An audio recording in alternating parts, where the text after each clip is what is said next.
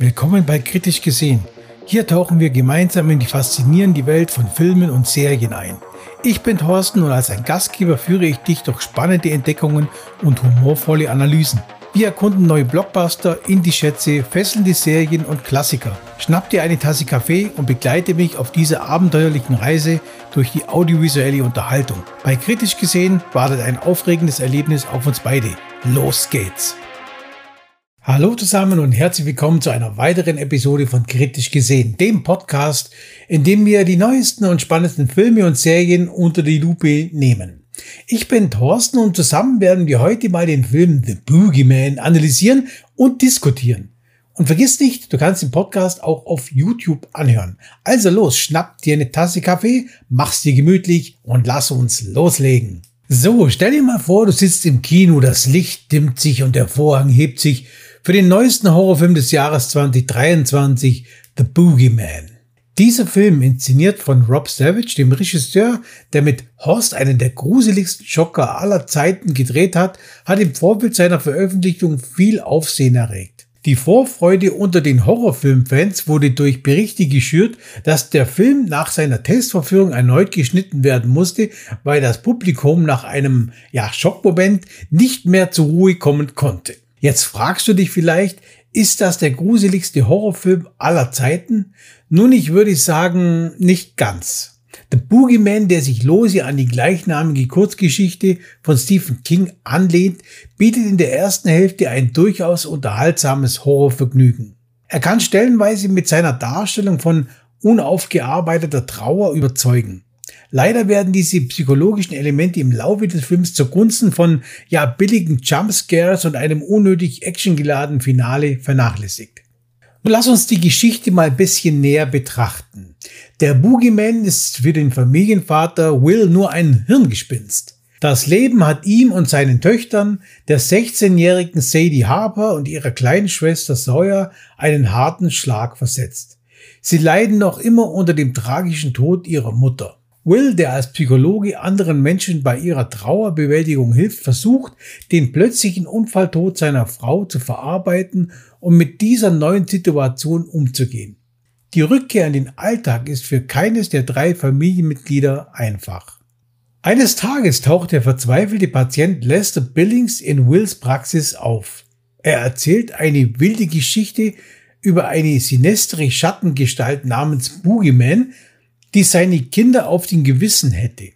Kurz darauf nimmt er sich im Haus seines Psychiaters das Leben. Bald darauf kommt es zu unerklärlichen und unheimlichen Vorkommnissen, unter denen insbesondere das jüngste Mitglied der Familie leidet. Trauer kann ein schreckliches Monster sein. Der Verlust eines geliebten Menschen ist immer schmerzhaft für die Hinterbliebenen. Insbesondere die Erfahrung, dass die Welt um einen herum weiterläuft, dass gelacht und gelebt wird, während man selbst in der Trauer erstarrt, kann sich zu einem grausamen Monster entwickeln. Und das ist genau das, was in The Boogeyman passiert. Sawyer will den Verlust nicht wahrhaben. Sie flüchtet sich in ihre Erinnerungen, nutzt Kleidungsstücke und Artefakte ihrer Mutter als Schutzschild gegen die Realität. Sie versucht sogar über YouTube-Tutorials Kontakt mit den Toten herzustellen. Auch ihr Vater Will ist mit der Situation einfach überfordert. Er zeigt sich dem Thema gegenüber verschlossen und würde gerne so schnell wie möglich eine neue Normalität etablieren, ohne dabei mit seinen Töchtern über das Thema gesprochen zu haben. Inmitten dieser emotionalen Grenzerfahrung erschafft Rob Savage ein Ungeheuer, das in den Schatten lebt und den Menschen die Lebensenergie entzieht. Der Boogeyman wird zum fiesen Echo der Vergangenheit, das verzerrte Erinnerungen heraufbeschwört und die Protagonisten nie zur Ruhe kommen lässt. Der Terrorgeist im Kinderzimmer, der einem Schimmelfilm gleich die Atmosphäre im Familienhaushalt vergiftet und unter dem Bett auf seine Opfer wartet, ist ein altbekannter Topos des Horrorkinos. Savage setzt ihn jedoch im Kontext der Trauerbewältigung gut und effektiv genug ein, um einige äußerst stimmungsvolle Szenen zu kreieren, die unter die Haut gehen. Doch mit zunehmender Spielzeit entweicht die Spukgestalt immer häufiger den düsteren Winkeln und Nischen. Sie sucht zusehends das Rampenlicht, wodurch der Film auch hektischer und actionlastiger wird. Die Albtraumkreatur entpuppt sich dabei als recht unschön anzusehender CGI-Gollum, der immer wieder aus den dunklen Ecken hervorgesprungen kommt und seine Opfer in die ja direkte Konfrontation zwingt.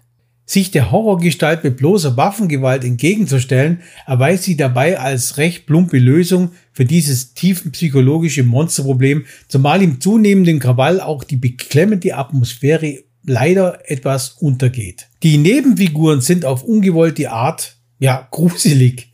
Die angeblichen Freundinnen von Sadie sind schreckliche Schulrüpel, die aus einer 90er Jahre College-Komödie entflohen zu sein scheinen.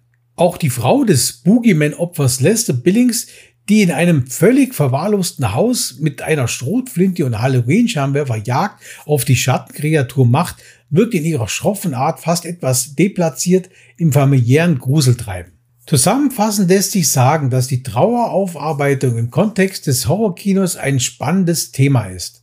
Auch wenn Rob Savage in The Boogeyman größtenteils auf altbekannte Bilder zurückgreift, ist der Einstieg in die Stephen King-Verfilmung äußerst stimmungsvoll.